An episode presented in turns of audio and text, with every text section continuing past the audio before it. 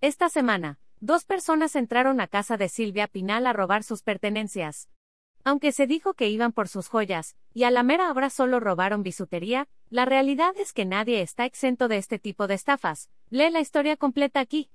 Como no queremos que te pase a ti, te compartimos los cuatro tipos de extorsiones más comunes en México. 1. Los del banco. Frecuentemente en Twitter hay usuarios que relatan cómo supuestos trabajadores de instituciones bancarias les hablan para informarles que hubo movimientos extraños en su tarjeta. Así te lo avisan, detectamos que alguien está tratando de hacer una compra en X lugar por 5 mil pesos. Si usted lo desea, podemos bloquear esa transacción. Después del susto te comunican a un área especial del supuesto banco, donde te piden el número de tu plástico, los tres números de seguridad y tu PIN. Lo peligroso de estas estafas es que los amantes de lo ajeno han evolucionado tanto que hasta te ponen la grabación del menú original de la institución bancaria. Eh, y lo peligroso y el por qué tanta gente ha caído. Ante cualquier duda, llama al teléfono de tu banco el cual se encuentra atrás de tu tarjeta o ve a una sucursal. Pero por favor, nunca compartas tus datos. 2. Las famosas llamadas de secuestro papá, mamá. Sí, ya las dominamos, pero hay quienes siguen cayendo en estas estafas.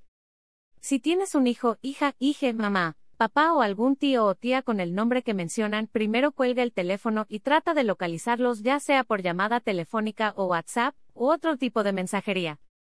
No caigas, no des más información, y muy importante, reporta el número del cual te marcaron o ya de perdida, quémalos en redes sociales. 3. Los famosos dale clic aquí ya sea por medio de WhatsApp, SMS o mail. Muchos usuarios de Internet caen en el famoso dale clic aquí. El gran atractivo de estas estafas es que te atrapan asegurando que ganaste un premio o que fuiste seleccionado para una rifa o un gran descuento. Además de no abrirlos, los expertos en tecnología recomiendan instalar un buen antivirus. Otro tip que te damos para evitarlos es que mandes todos los correos sospechosos a la carpeta de spam. 4. Suplantación de instituciones ya sea que se hagan pasar por gobierno, bancos, tiendas u otros, en Internet es muy fácil recibir esta clase de correos. Este modus operandi ha crecido un 47.6% en México, de acuerdo con blog Nexo Abogados. Para darte una idea de cómo son estos correos electrónicos, las amantes de lo ajeno mandan un PDF con el logotipo de la empresa y te piden darle clic a una liga para aclarar un saldo u otro movimiento.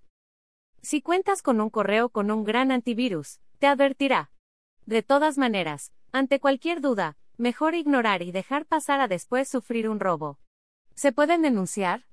¿Dónde? En México existe la Policía Cibernética, la cual da atención las 24 horas.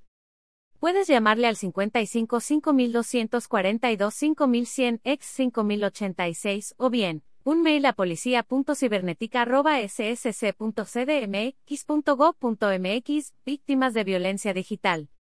60% de los reportes recibidos a nivel general en la unidad de policía cibernética son realizados por mujeres. Mujeres entre 25 y 40 años de edad, seguido de la población que tiene entre 18 y 25 años de edad. Los tres incidentes más reportados por mujeres son, fraudes relacionados con el amor, conductas relacionadas con violencia sexual y ciberacoso. Estos son cuatro modos de robo que nosotras detectamos. ¿Conoces otro que debamos agregar?